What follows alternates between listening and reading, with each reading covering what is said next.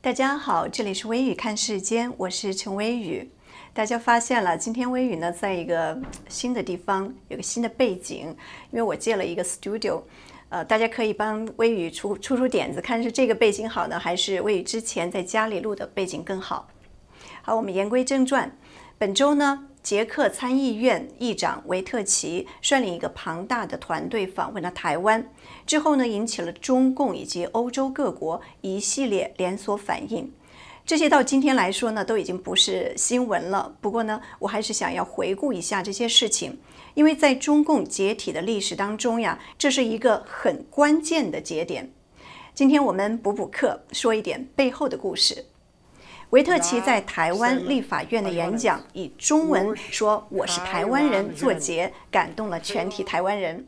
与此同时，正在欧洲访问的中共外长王毅威胁捷克要付出沉重代价，战狼外交意外的遭遇滑铁卢。而很多朋友呢，可能不知道，让一度相当亲北京的捷克疏远中共，转向拥抱台湾的人，却是一个香港籍的大陆人。捷克在一九八九年天鹅绒革命以后和平结束了共产党专政，走向了民主政体。但是在二零一三年，泽曼当选总统，捷克开始转向亲北京。二零一五年，中共纪念抗战胜利七十周年的阅兵活动上，泽曼就是唯一的一个去给习近平捧场的欧盟国家领导。二零一六年，习近平作为首次访问捷克的中共最高领导人，得到了泽曼最高规格的款待，两国关系达到了顶峰。那么，谁在泽曼和习近平之间穿针引线呢？这个人就是叶简明，中国华信能源集团的董事长，香港亲共新民党的前顾问。叶简明呢，他是一个快速崛起的中国石油大亨，在俄罗斯、东欧和非洲做成了几十亿美元的交易，还在饱受战争蹂躏的乍得和被国际孤立的朝鲜寻求做生意的机会。这些地方呀，只有政治关系最硬的中国公司才敢去。华信作为一个民营企业，它为什么在那些地方可以如鱼得水呢？叶建明是什么样的背景可以做得风生水起呢？叶建明是七零后，一九七七年出生在福建省，二十多岁就闯荡中国的石油业。中国的石油石化业一直都是江派的曾庆红、周永康势力把持。人们猜测叶简明是中共叶姓元老的后代。但是呢，他自己否认了。不过，他曾经对媒体说，他的资金是来自香港和福建。但是，真正发迹的契机是一九九九年的赖昌星案，就是当时轰动一时的这个厦门远华走私案。赖昌星靠山呢，就是江派的贾庆林。赖昌星和他的家人逃到了加拿大，但是呢，他留下的资产被拍卖。叶简明趁机就一举拍得了远华旗下的厦门华航石油公司。当时是总理朱镕基督办远华案。那期间，一九九九年到二零零二年，习近平正好是福建省的省长，协助朱镕基处理这个大案。应该说呀，叶简明跟习近平在那个时候呢就建立了关系。二零一六年，习近平访问捷克的时候，随行的人群里呢，就有这位神秘的大亨叶简明。当时，习近平和捷克的总统泽曼在泽曼的夏日官邸外一起种银杏树。叶简明是随行去夏日官邸的人中唯一的商人，由此可见，他是布拉格重要的政治尖客。叶简明受到捷克总统泽曼的高度信任，是泽曼的特别经济顾问，甚至呀，在这个总统府还有专门的办公室。而且华信在捷克建立了第二总部，作为他的欧洲总部。中共党媒说，这个华信以捷克为支点开展“一带一路”投资合作，中共国家开发银行为华信提供资金保证，而泽曼也成了北京的重要支持者。公开支持中共对台湾的主张，二零一五年，习近平的一带一路计划正在如火如荼地进行，叶简明也积极地配合筹备进军伊拉克、叙利亚、乍得和南苏丹的采油业。华信旗下的香港中华能源基金会秘书长何志平，他作为先头兵到非洲铺路搭桥，贿赂乍得总统德比。他在这个礼品盒里放了两百万美元。德比发现以后，愤怒拒绝，把他们一行人逐出了国门。他们还在纽约推进贿赂计划，结果何志平在二零一七年被抓。美国联邦检察官说，何志平贿赂乍得和乌干达的官员，并且试图让华信成为伊朗躲避石油制裁的中间人。当时的叶简明并不满足于只是在欧洲、非洲拓展业务，他还想进入华盛顿的权力圈，甚至动到了北京当局在华府的人脉基本盘。二零一五年，时任副总统拜登的家人成为了他拉拢的对象，而且进展很快。叶简明在二零一七年五月在迈阿密的一家酒店跟拜登的第二个儿子杭特·拜登私下会面。《纽约时报》报道，知情人士说，叶简明提议建立合作伙伴关系，投资美国的基础设施和能源交易。那时候，副总统的儿子管理着一家公司，但是不清楚杭特·拜登最后是不是跟这个华信达成了商业交易。此外呢，叶简明还跟前中情局局长乌尔西共进晚餐，为大学和智库提供资金。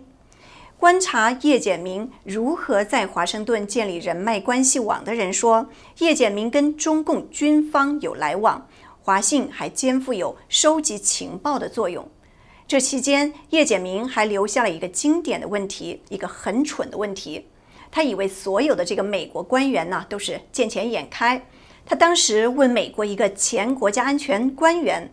如果他在叙利亚购买油田，你是否可以说服美国军方不要轰炸他们？这位官员拒绝了，并且呢向美国政府报告了这个事情。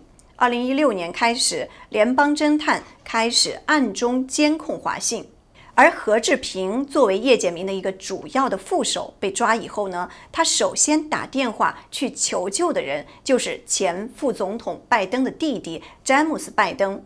不过，詹姆斯·拜登说，他对何志平的电话感到意外。他相信这个呀，应该是打给前副总统的儿子杭特·拜登的，并且呢，已经将侄子的联系方式传给了他。何志平在香港是一个响当当的人物，他曾经呢是香港民政事务局局长、中共政协委员。他在纽约被抓捕以后，北京丝毫没有援救，外交部袖手旁观。习近平断臂切割，叶简明随后也失踪了。也许北京担心他叛逃，把他先抓起来了。二零一八年二月，叶简明的私人飞机在杭州降落，那是他最后一次露面。叶简明突然失踪，华信对捷克的这个庞大的投资承诺就泡汤了，让捷克人看到了和他建立的这种新关系的风险。总统泽曼呢，则不得不为自己仓促地接受叶简明进行辩解。批评者说，叶简明的失踪证明捷克不应该把国家的未来和财富和中国人联系在一起。和中共国建立更紧密的关系，就意味着更容易受到不透明的政治体制的影响，决定都是在幕后做出的。当时还发生了一件事情，也令捷克人愤怒。叶简明失踪以后，华信群龙无首，陷入了债务违约危机。有一笔从捷克投行的贷款马上就要到期了，如果逾期不还的话，这个华信欧洲公司呢将面临被捷克接管。如何把华信的财产收归国有呢？北京就迅速地安排了太子党中的中信集团收购华信欧洲。当时负责评估的香港专业评估员对华兴欧洲的估值超过五亿欧元，但是啊，中信的这个收购报价只有一点四六六九亿欧元，而且呢，利用华信必须还债的这个机会，逼迫华信的所有的债权人接受这个收购价，成功的以超建的价格接管了华信欧洲，造成华信债权人的账面损失达到一点零八亿欧元，令捷克债权人愤怒不已，也引起了捷克政坛对中信收购伎俩的警惕。泽曼和叶简明的紧密联系，一位亲北京，引起了很多捷克人的反对。在2018年1月捷克大选中，反共力量海盗党崛起之后呢，就促成了布拉格中断和这个北京的姐妹关系，改跟这个台北结盟。泽曼呢，则以微弱优势连任，紧跟着呢，叶简明失踪，华信投资承诺跳票，点爆了捷克人的反共意识。民意使然，这个捷克的二号人物参议院的议长决定访台，增进和台湾的联系。中共以各种手段施压泽曼，也阻挡不了新议长维特奇继承前议长的遗志，率团出访台湾。正如维特奇在访台的时候所说，访问台湾是为了加强捷克和台湾的伙伴关系，体现捷克主权独立性，不听命于其他非民主国家。而且，台湾是民主国家，台湾跟捷克有着共同的价值。本周二，维特奇在台湾立法院演讲，是四十多年来第一次有外国议长在台湾国会发表演说，而且是非邦交国的这个议长首次在立法院演讲，意义重大。维特奇的演讲引用美国前总统甘乃迪著名的西柏林演讲：“我是柏林人。”他以中文说出“我是台湾人”作为结束语，获得了全体议员起立鼓掌。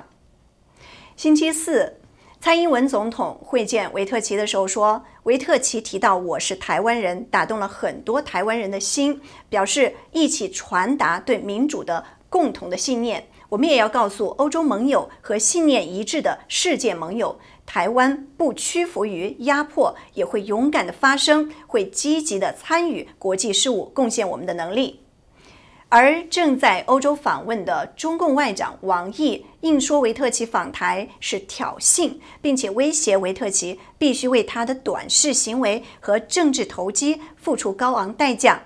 结果，王毅的这番战狼外交说辞，让他的欧洲行遭遇了滑铁卢，激发了欧洲国家公开谴责中共的威胁。德国外长马斯周二在柏林和这个来访的王毅会谈以后呢，两人在这个记者会上针对台湾问题你来我往。马斯反驳王毅说：“欧洲不能成为中国强权的傀儡，在边界以外也要捍卫欧洲的价值。”在欧盟，我们共同以尊重的态度跟国际伙伴打交道，威胁并不符合这种行事方式。法国外交部也表示，我们对捷克共和国表达支持。斯洛伐克的总统卡普托娃也在推特上说，斯洛伐克和捷克站在一起，针对欧盟成员国以及其代表的威胁不能够接受。我们以往呀，很少听到德国在这个台湾问题上。跟中共发生正面的冲突，但是这一次马斯当着王毅的面反驳中共对捷克的威胁，而且话还讲得非常的直白，很不寻常。看来呀，欧洲国家已经意识到了以往礼貌性的逃避和外交辞令已经没有办法解决他们和中共之间所积累的问题。马斯在和网易的联合记者会上这样表态，也可能呢是期待欧洲在应对中共的时候要用同一种声音说话，并且呢要公开的说出来，欧洲不接受威胁。法国、德国领导着欧盟，他们的态度显示出中欧关系正处于一个转折点。中共在过去二十年尽力的跟这个欧盟建立联系，举行过多次中欧峰会。在二零一四年到二零一八年，中捷也有互访，但是即使捷克总统亲共，仍然有相当多的人警惕北京。现在这股浪潮正在转向对抗中共政权。九月四号，维特奇访问台湾的最后一天，还参加了美台欧日共同举办的重组供应链讨论会。这个讨论会的主题是重组供应链，促进理念相近伙伴间之韧性论坛。主办方包括美国在台协会、台湾外交部和经济部、欧洲经贸办事处以及呢日本台湾交流协会。座谈会讨论了在疫情之后以价值理念为标准重建朋友圈。首先是供应链重组，特别是在通讯和医疗领域，鼓励合作伙伴把供应链撤出中国大陆。并且还讨论了重组供应链的优先区域，包括印度、东盟、捷克、匈牙利、波兰和斯洛伐克。看来呀，美国的反共自由民主新联盟正在从这个军事领域扩大到经济和科技领域。这一次由美国引领的去共化之路正向全世界延伸。我知道大家对美国的期望很大，希望川普总统能够坚定灭共的决心。上次我们说，美国因为病毒直接导致的这个死亡人数只有目前疫情死亡人数的百分之六，大家似乎担心这个呀会削弱美国向中共索赔的力度，或者呢变成中共讨价还价的筹码。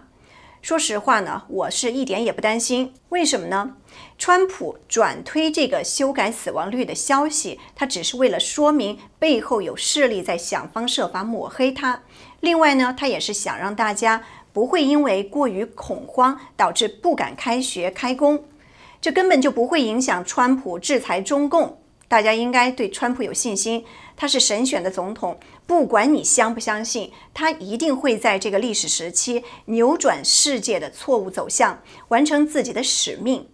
而中共，他已经造成了美国这么多人死亡，不论是直接或者是间接由病毒导致的，中共在美国眼里已经是定了性。现在已经不是索赔赔多赔少的问题了，而是中共留不留的问题了。从目前的发展来看，中共的死期已经很快了。好，我们今天的节目就到这里，我们下周见。